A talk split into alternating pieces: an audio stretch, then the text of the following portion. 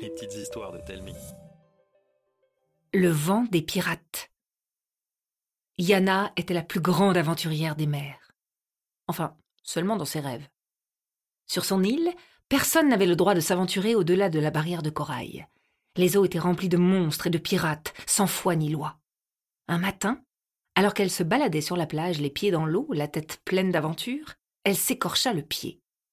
L'excitation chassa la douleur à la seconde où elle aperçut la cause de son malheur.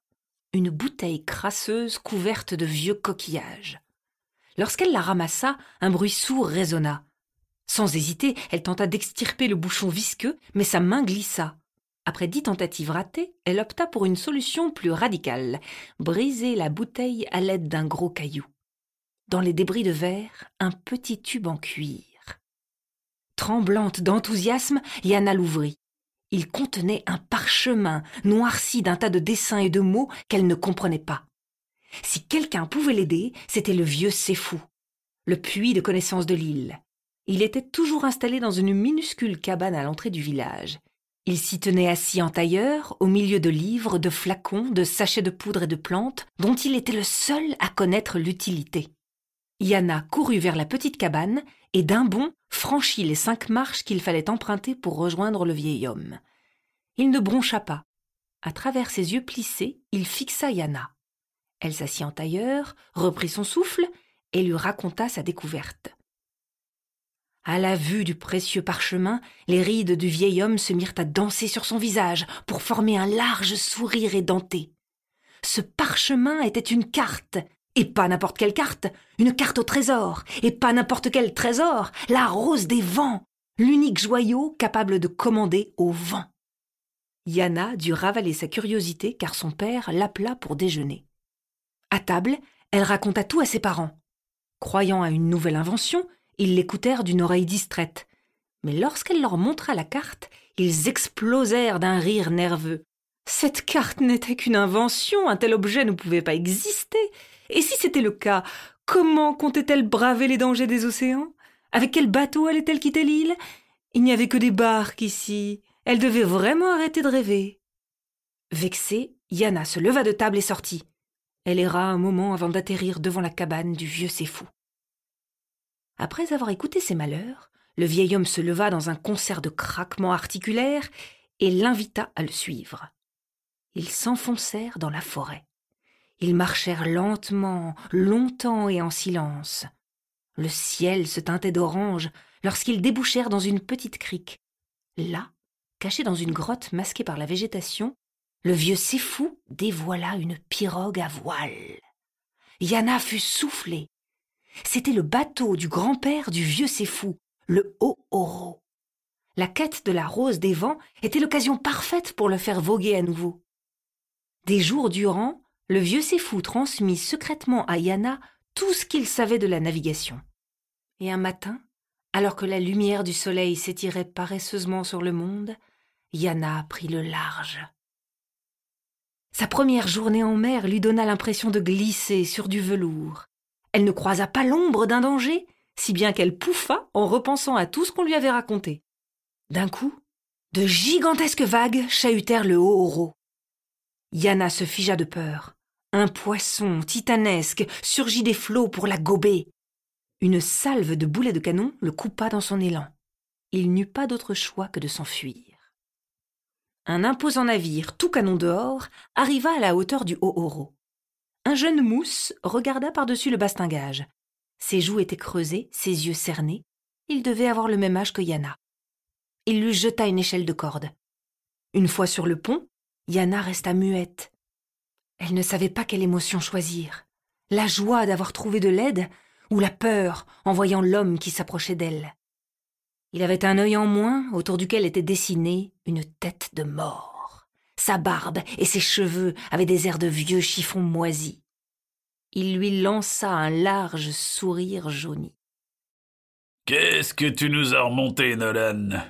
Comment t'appelles-tu, petite? Yana. Eh, une chance qu'on passait dans le coin, Yana T'aurais fini dans le ventre de Storer des mers. Moi, c'est Pat Le Borgne et eux, c'est mes gars. Qu'est-ce que tu faisais par ici avec ta coque de noix? Je partais à l'aventure. Tiens donc. C'est pas banal de nos jours. Je sais. J'avais pas le droit de quitter l'île. Tout le monde disait que c'était trop dangereux. Sauf que j'ai trouvé une carte. Une carte? Voyez-vous ça? Peut-être qu'on peut t'aider dans ton aventure. C'est vrai? Parole de Forban. Mais j'aurais besoin de la voir, cette carte. Tenez. Par tous les fléaux. C'est la carte pour trouver la rose des vents. Oui? Vous la connaissez? Mais comment? C'est le plus grand des trésors. Avec lui, je vais être le roi des pirates. Des pirates? Qu'est-ce que tu croyais, petite? Qu'on était des chevaliers ou des marchands? Jack, jette-la moi dans la cale. Et vous autres, attachez son voilier au bateau. On revendra tout ça à notre prochaine escale. Un pirate puant attrapa Yana par le bras. Il ouvrit une trappe et l'y jeta comme un vulgaire sac à patates. Elle se mit à pleurer. Les pirates, eux, laissèrent éclater leur joie. Pendant toute la traversée, il ne se passa rien. Pas un abordage, ni un combat contre un monstre marin ou même une tempête. Yana eut tout le temps qu'il faut pour se détester. À cause d'elle, d'horribles pirates allaient devenir les maîtres du monde.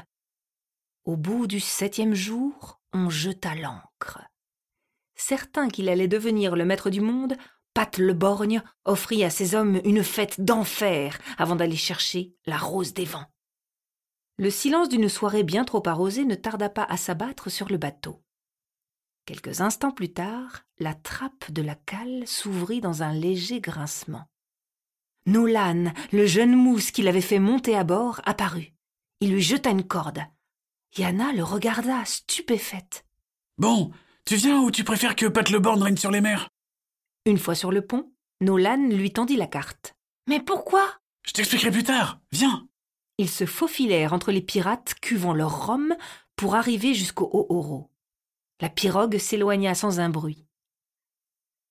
Une fois à bonne distance, Nolan brisa le silence. J'ai toujours rêvé d'être pirate. Mais franchement, revendre une enfant comme esclave, ça se fait pas. Et on va faire quoi maintenant?